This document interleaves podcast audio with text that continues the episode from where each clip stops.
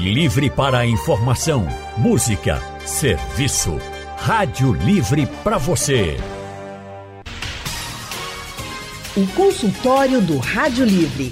Faça a sua consulta pelo telefone 3421 3148. Na internet www.radiojornal.com.br depois de um período em casa, as crianças e os adolescentes agora estão voltando para as creches e para as escolas. A rede particular já deu início ao ano letivo de 2023, enquanto a rede pública de alguns municípios pernambucanos ainda está se preparando para receber os pequenos. Mochila, roupa, calçado, lanche é uma rotina para esse período são muitas preocupações, não é mesmo? Que os pais têm, os responsáveis também, pelas crianças ou para as crianças nesse comecinho de ano letivo. Mas e a saúde dos pequenos? Você já pensou nisso? Como a saúde deles fica? No que é preciso ficar atento? Volta às aulas, crianças e imunidade. Esse é o tema do consultório do Rádio Livre de hoje. Para falar sobre isso, estamos recebendo o pediatra Eduardo Jorge, que é doutor em saúde materno-infantil pelo Instituto de Medicina Integral, professor Fernando Figueiro IMIP, coordenador da pós-graduação Lato Senso do IMIP, professor da Faculdade Pernambucana de Saúde, membro do Comitê de Imunização da Sociedade Brasileira de Pediatria e vice-presidente da Sociedade de Pediatria de Pernambuco. Doutor Eduardo, seja bem-vindo, boa tarde. Muito boa tarde, Natália. Sempre um prazer estar aqui com vocês e seus ouvintes. Prazer é nosso, sempre importante ouvi-lo. E para esse consultório tão importante de hoje, nós vamos ouvir também a pediatra Valéria Bezerra. Ela é coordenadora médica da emergência pediátrica do Real Hospital Português, especialista em pediatria pela Sociedade Brasileira de Pediatria, pós-graduada e mestre em pediatria pela Universidade Federal de Pernambuco, coordenadora dos cursos de suporte básico de vida da SBP e instrutora do curso de suporte avançado de vida em pediatria também. Doutora Valéria, seja bem-vinda, boa tarde. Obrigada, boa tarde. Está muito bom estar aqui com vocês. É um prazer, viu, Natália? Prazer é nosso. E eu e os ouvintes que falamos isso, porque é claro que a gente sabe que currículo não é tudo, mas os ouvintes aqui já perceberam que o currículo dos dois doutores é importante, que eles vão ter muita coisa para compartilhar com a gente, até porque, não é, doutores? Quando a gente fala de criança, de menor de idade, dos pequenos, de adolescente, pai, mãe ou mesmo o responsável, tem muitas preocupações. E a gente está vindo aí de um período de recuperação da pandemia que fez com que essas crianças precisassem ficar em casa durante tanto tempo. Agora as aulas são, de fato, totalmente como eram antes, numa normalidade do presencial. Doutor Eduardo Jorge, qual é o maior desafio para essas crianças agora, voltando com esse contato tão pertinho? A pandemia agora é, diminuiu, não é? As suas formas graves, a gente está vacinado. E aí, como é que vai ser esse retorno? Então, as, a volta às aulas é sempre um momento muito esperado pelas crianças e pelas famílias. A euforia desse retorno, reencontrar amigos, o espaço de brincadeira e socialização. A gente destaca sempre que a escola é essencial na formação de uma criança. Entretanto, ela precisa retornar com a maior segurança possível. Então, hoje, a gente orienta que, além do caderno novo, dos lápis, da mochila nova, haja uma preocupação com a saúde destas crianças. E aí a principal coisa é estar com o calendário vacinal em dia. Não só para a Covid, mas para todas as outras vacinas que hoje nós temos disponíveis. Isto porque, no momento que vai se juntar novamente as crianças, estamos em um período começando a sazonalidade em Pernambuco, no Nordeste, dos vírus respiratórios, não só Covid.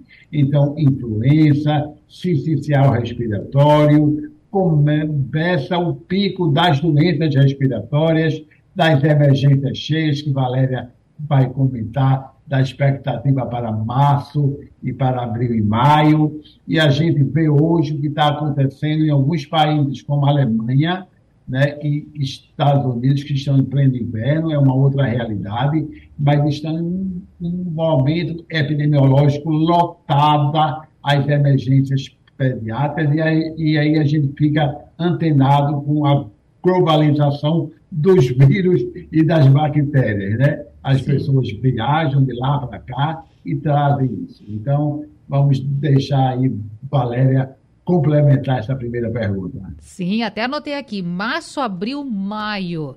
Esse período é crítico, doutora Valéria. O que, que a gente pode esperar? E aí o que acontece? Parece que o ouvinte pensa assim: poxa, estão querendo nos assustar, fazer tempestade em copo d'água, mas não. Prevenção é tudo. E aí, doutora Valéria? Ele realmente é um período bem difícil para as crianças, viu? Hum. É um período de muito adoecimento, como o Eduardo falou, doenças virais e principalmente respiratórias. Né? E a gente tem os meses de chuva aqui no Nordeste, né, como esse período de maior prevalência dessas doenças. Se bem que em 2022 passamos o ano inteiro tendo doenças respiratórias, né, Eduardo? Foi um ano bem atípico. Né, nós tivemos um, uma, uma, alta muito grande, em julho diminuiu, as crianças pararam de ir para a escola, e o segundo semestre foi bem difícil para elas também. Então, esperamos que isso tenha sido algo passageiro e que agora em 2023 nós possamos ter novamente somente aquele primeiro semestre de doenças respiratórias assim muito é, em grande frequência, né? Atingindo muitas crianças, principalmente as crianças menores. É, e, e como o Eduardo falou, nós temos que nos é nos prevenir, né? tomar medidas antecipadamente a esses períodos e a principal, sem dúvida, é a vacina. Existem muitas outras, mas a vacina é a que tem mais impacto. E doutor Eduardo, o que mais preocupa no caso das crianças? É a influenza, a gripe, é a covid? O que, que preocupa mais? Natália, eu hoje eu diria que todas as vírus e bactérias respiratórias nos preocupam nas crianças. Hum. Durante os anos de 2020 e 2021, as crianças ficaram muito em casa. E com isso elas foram pouco expostas. Inclusive as mães que estavam grávidas ficaram também em casa, foram pouco expostas. E aí a imunidade para essas crianças foi prejudicada na pandemia. É uma coisa que a gente viu em todo o mundo. As crianças dos últimos dois, três anos elas foram menos expostas aos vírus e às bactérias, especialmente aos vírus. Não estou falando de Covid. Por uhum. causa da Covid, as pessoas ficaram em casa, usaram máscara, lavaram as mãos com mais frequência, que são atitudes que é para ser incorporada no dia a dia de todos nós, mas isso fez com que, quando as crianças voltassem em 2022, tivessem realmente um aumento do número de casos de infecções respiratórias. Agora, deste retorno, importante que as escolas continuem a ter uma preocupação com espaços aerados, então, janelas abertas sempre que possível, é uma orientação que eu sempre reforço. Logicamente, tem escolas que não têm janela em sala, tem que ter ar-condicionado ligado é uma pena. Mas Sim. as escolas com janelas abertas, com portas abertas, diminui a circulação de vírus juntos ali, favorece a proteção das crianças se conseguir que as janelas fiquem abertas. Lavar as mãos, eu acho que esse hábito precisa ser incorporado nas escolas, nas casas, a gente aprendeu muito com isso, lavar mãos, usar álcool, mas a gente já percebe uma flexibilidade, as pessoas já esqueceram, já não estão mais fazendo aquilo com tanta rotina, e são medidas, como você vê, simples, né? Lavar as mãos, janelas abertas e calendário vacinal em dia. Sarampo, meningite, influenza, Todas essas vacinas precisam estar absolut, absolutamente em dia para que esse retorno seja mais calmo, mais tranquilo para as famílias e especialmente para as crianças.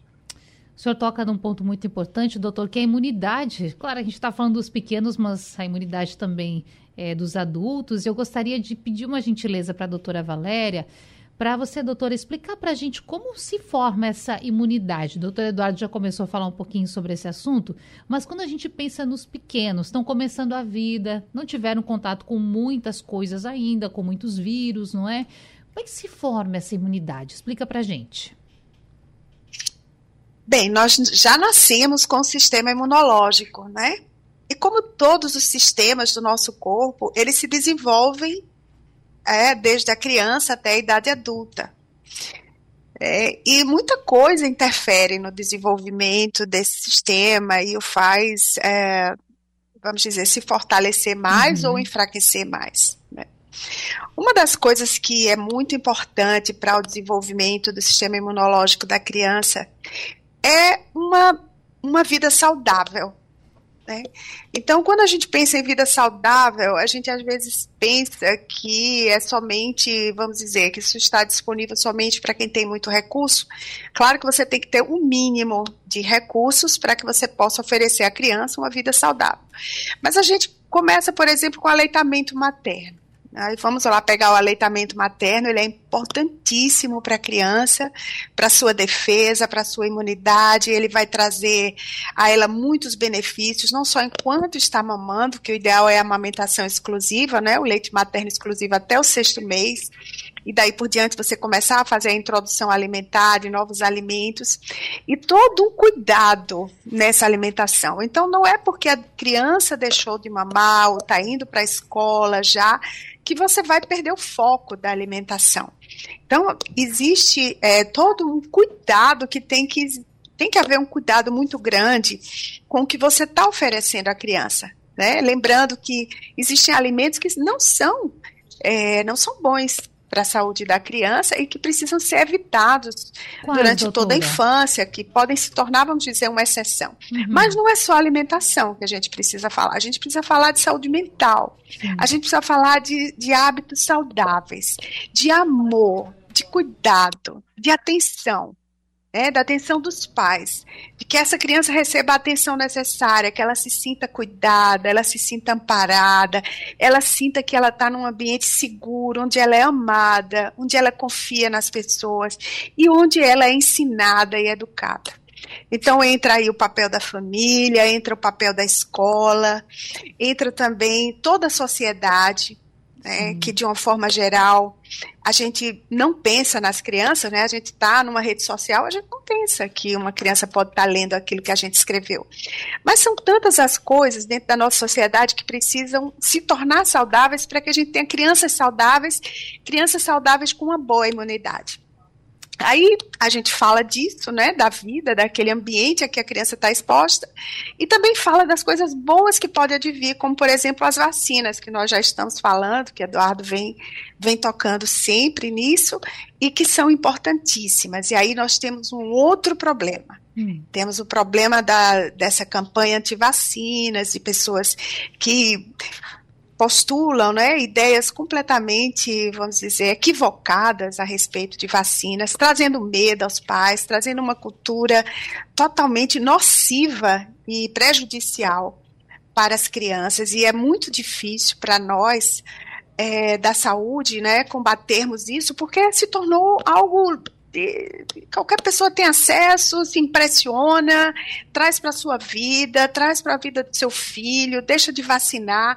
E aí chegamos ao que chegamos, né? A menor cobertura vacinal nos últimos dois, é, desde nos últimos anos, desde 2016, né, Eduardo? Uhum. O Ministério da Saúde avisa a gente que a gente está com a cobertura vacinal, doenças como a poliomielite voltando, que estavam erradicadas. Eu não vou falar muito, porque na verdade o especialista aqui é Eduardo. Agora eu queria aproveitar só fazer uma brechinha aqui, doutora Valéria. A senhora falou de alimentos que não deveriam ser introduzidos na alimentação das crianças. Alguns exemplos para gente. Olha, se eu puder dizer assim, número um, alimentos industrializados. Hum. As pessoas precisam começar a cozinhar para os seus filhos. É muito bom a gente chegar na prateleira, vai lá, pega, né, alguma coisa já prontinha, abre uma caixinha, bota um canudinho numa caixinha, oferece.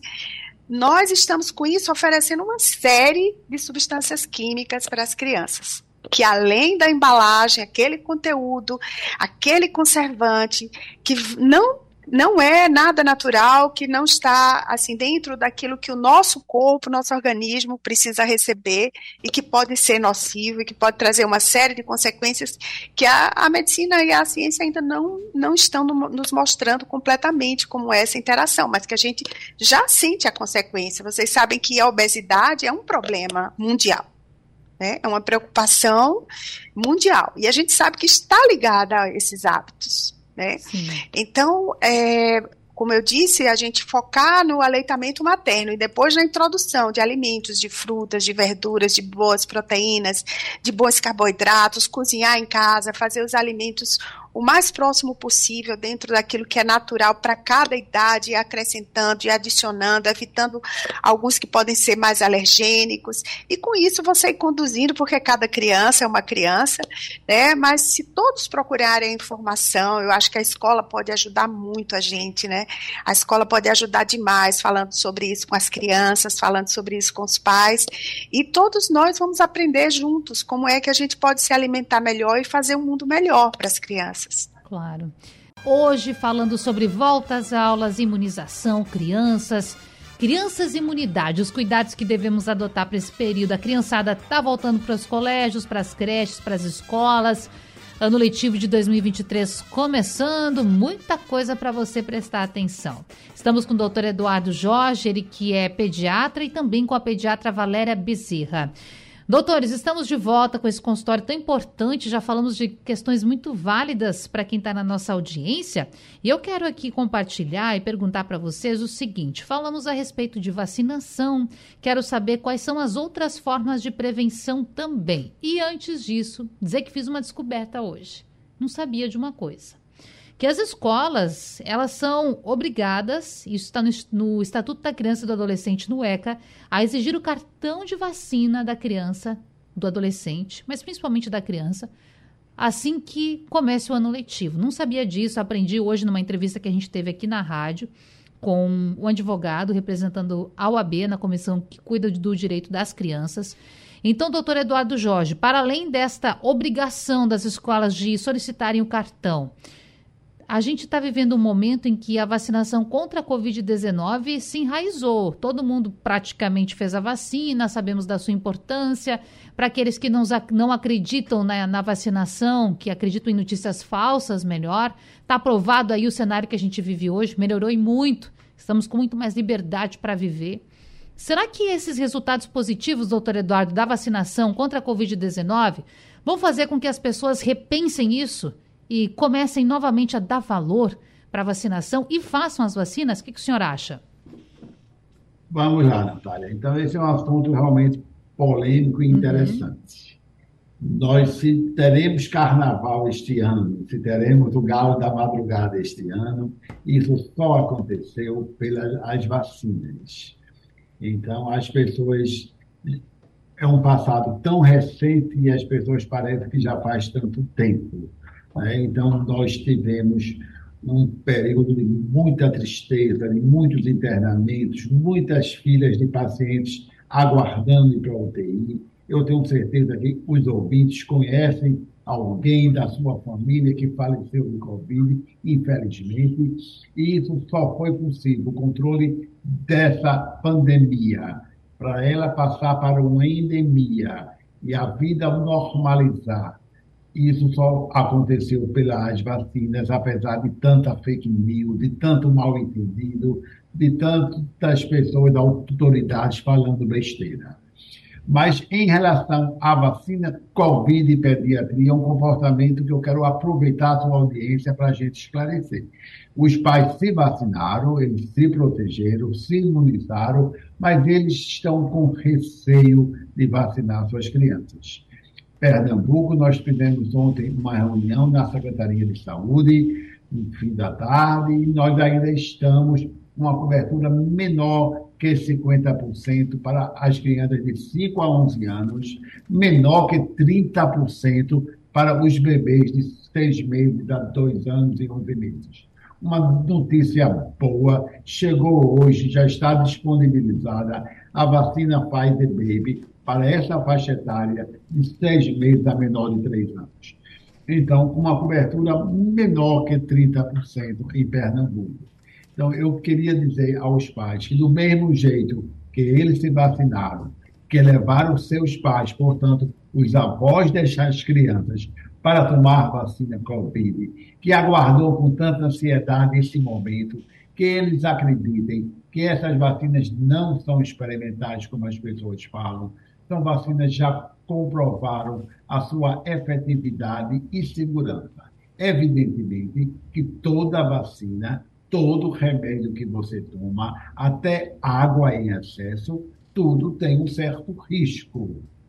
Tudo tem evento adverso. Mas se a gente botar na balança a baixíssima frequência de eventos adversos mais graves relacionados à vacina Covid, e aí eu estou falando de qualquer plataforma. Coronavac, que é vacina inativada, vacina de RNA, como a vacina da Pfizer, e a sua efetividade na redução das formas graves, na redução de internamento e de óbito, que é isso que a gente quer com a Covid, né? Que ninguém vá mais para a UTI, que ninguém mais morra de Covid. Então, para isso, as vacinas demonstraram sua segurança e a sua efetividade, que o ouvinte acredite nisso efetivamente. E do mesmo jeito que ele se vacinou, seus pais se vacinaram, seus avós se vacinaram, ele leve seus filhos, suas crianças, para serem imunizadas contra a Covid e não só contra a Covid, que eles atualizem seu calendário vacinal que desde 2015 está muito preocupante, essas coberturas estão baixas, então a gente vê um risco do retorno de doenças controladas, erradicadas, de retornarem como sarampo, como a polio, e isso é um retrocesso de 30 anos, a gente chega, fica entristecido com esta possibilidade, tendo uma vacina disponível em todos os postos de saúde de forma gratuita para todos. Verdade, doutor. E doutora Valéria, eu tenho certeza que a senhora também ouviu com muita atenção, assim como eu e os ouvintes. Anotei até aqui menos de 30% de cobertura no público de seis meses a dois anos e onze meses. É muito preocupante isso e acho que é importante também a gente trazer, doutora Valéria, para o nosso ouvinte, qual seria um ideal de percentual de, de se atingir 90%, 100%, que é um sonho, talvez, hoje? Qual seria o ideal de se alcançar nessa vacinação dos pequenos? Olha, o ideal é, é 90%, né, Eduardo? 90%, 99%, Nossa. o máximo, vamos, vamos buscar os 100%. Né? Vamos tentar fazer o máximo que a gente puder, não custa a gente buscar né? Porque também a gente sabendo que a maioria estando vacinado vai ser muito difícil a gente ter doenças, né? A gente sabe disso, que a partir de um certo percentual a gente atinge uma cobertura que com isso a gente já consegue diminuir muito o adoecimento das crianças. Né? É. Então, vamos buscar o máximo, mas é, se a gente conseguir já chegar nos 90%, a gente traz.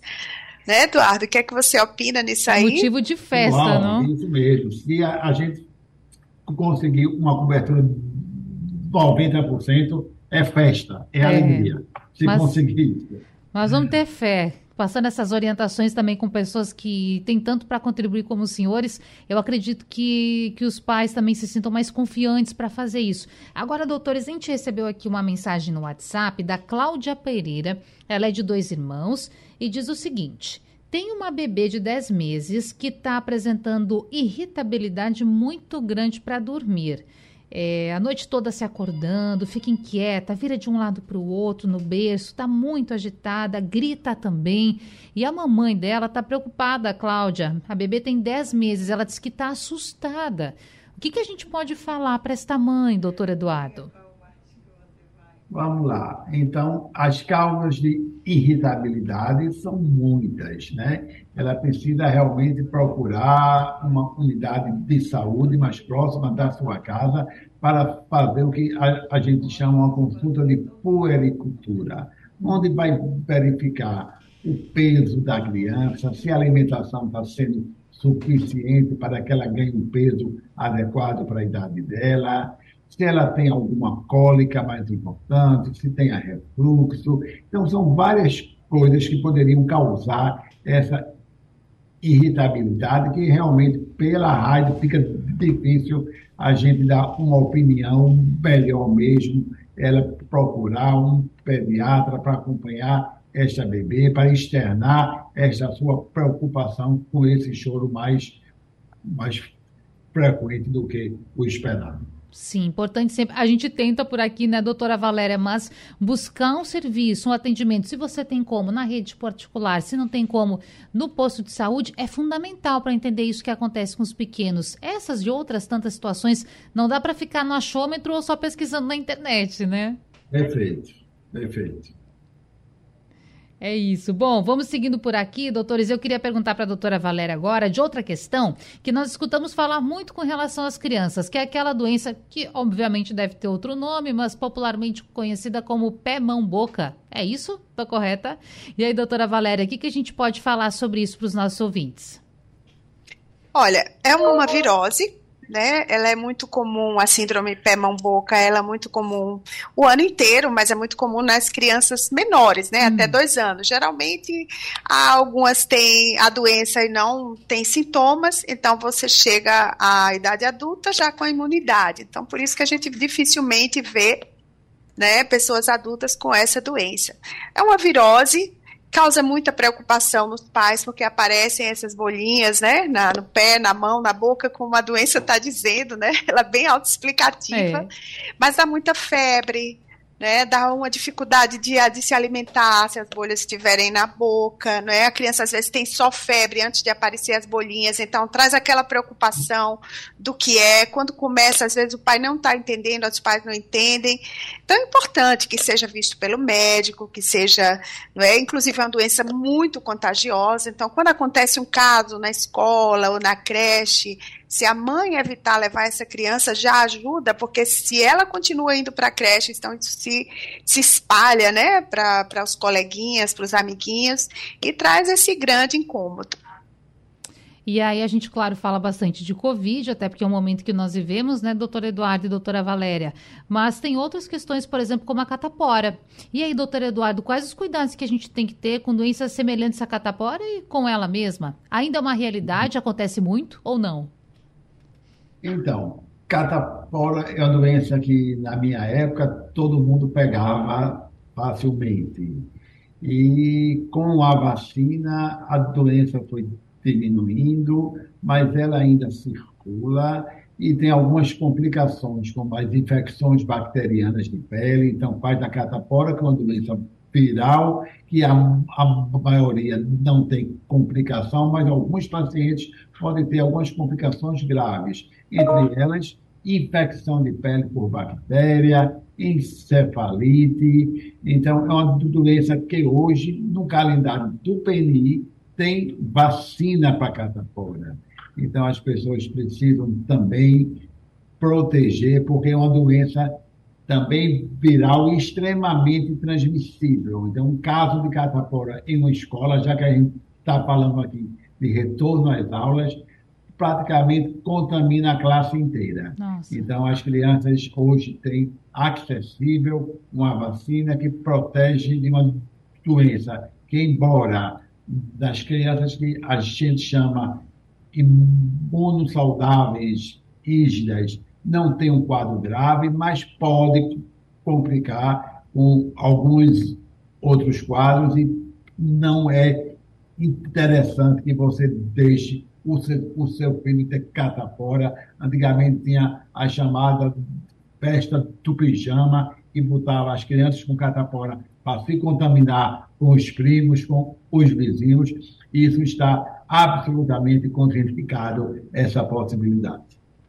Doutora Valéria, Covid, catapora, quais são as outras doenças que tem vacina, que o papai, que a mamãe, que o responsável tem que estar atento para mandar a sua, sua criança para o colégio vacinada? Tem um tempinho ainda para olhar essa caderneta de vacinação e correr para fazer. Quais são as outras que pedem mais atenção também? Olha, vamos lembrar em primeiro lugar da influenza, né? É, também. A influenza, ele é um vírus que a gente tem a vacina, né? que, é, inclusive, a gente vai ter vacinação a partir de abril, né? Então, anualmente a gente tem à disposição uma nova vacina que traz novas cepas dos vírus influenza, que a cada ano eles, eles vêm centenas, Sim. né? E aí a vacina é, é realizada e ela é muito importante para se evitar a gripe, né? E a gripe pelo influenza que causa às vezes bastante estrago, né? Muito estrago, principalmente na criança pequena, em qualquer idade. A gente viu que a mortalidade, inclusive, já foi bem grande nos adultos no começo, né? Mas agora para as crianças causa muita, muito incômodo, do adoecimento, depois, às vezes, complicações. Então, a vacina da gripe é importantíssima. E o restante, todo o calendário vacinal. A gente tem que prestar muita atenção nas vacinas do calendário da criança, especialmente poliomielite, o sarampo, as doenças, as vacinas contra as bactérias, que também evitam a meningite, né, a qualquer luxe. Então, todo o calendário vacinal tem que ser algo muito precioso, muito importante para a família. E é algo que a sociedade precisa cobrar. E a gente precisa avançar no combate ao medo, no combate a essa, essa negação do valor da vacina, do medo da vacina, para que as crianças possam se beneficiar por isso. Certeza. Doutores, eu não sou mãe, não tenho filhos, mas tenho irmãos, tenho crianças próximas. Estou aqui tendo uma aula com vocês. Eu acho que tudo aquilo que a gente aprende, de certa forma, conseguimos transmitir, então é muito importante. Doutor Eduardo, nesse sentido, se o senhor pudesse deixar uma mensagem para esse começo de período letivo, qual seria a mensagem para o pai e para a mãe que está nos acompanhando? Então, a escola é importantíssima e essa volta precisa acontecer e, graças às vacinas, ela está acontecendo de forma presencial. Em Pernambuco e em todo o Brasil, estamos começando uma campanha de vacinação dentro das escolas.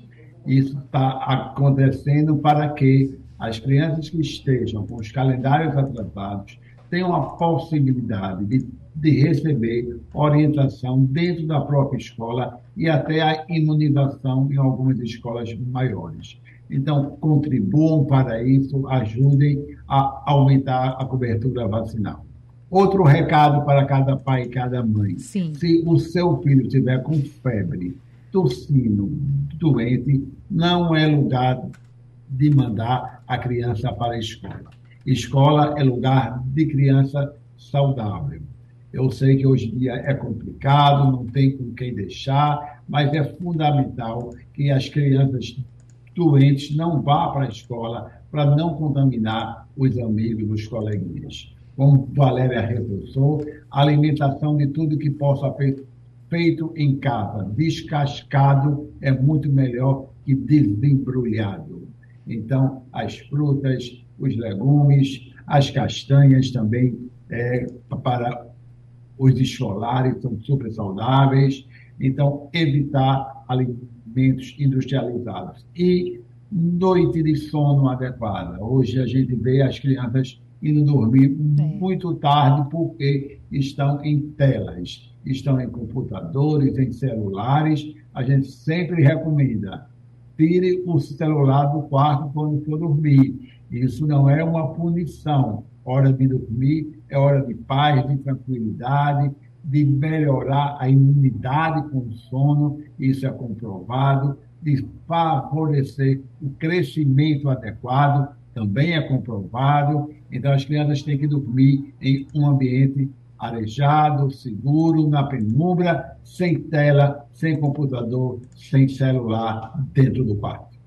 Perfeito. E a senhora, do, doutora Valéria, o que, que a senhora pode deixar de mensagem para os nossos ouvintes? Olha, Eduardo falou assim tudo. Sim. Eu só vou adicionar aqui, acentuar, enfatizar que os pais eles realmente precisam educar bem seus filhos. E educar não significa somente ser severo, punir. Na verdade, não se trata absolutamente disso. A disciplina é uma coisa muito importante. A gente precisa ter horário para tudo, né? A gente precisa aprender que o mundo funciona assim, né? Que a gente tem hora para acordar, a gente tem hora para dormir, a gente tem hora para se alimentar, para brincar e para estudar.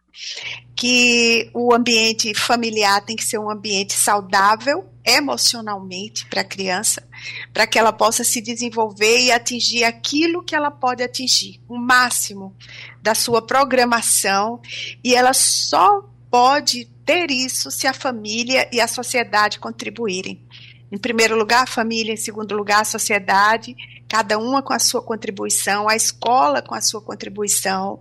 Então, a gente precisa é, trazer esse olhar cuidadoso, esse olhar focado na saúde mental, espiritual, social, bem-estar físico da criança.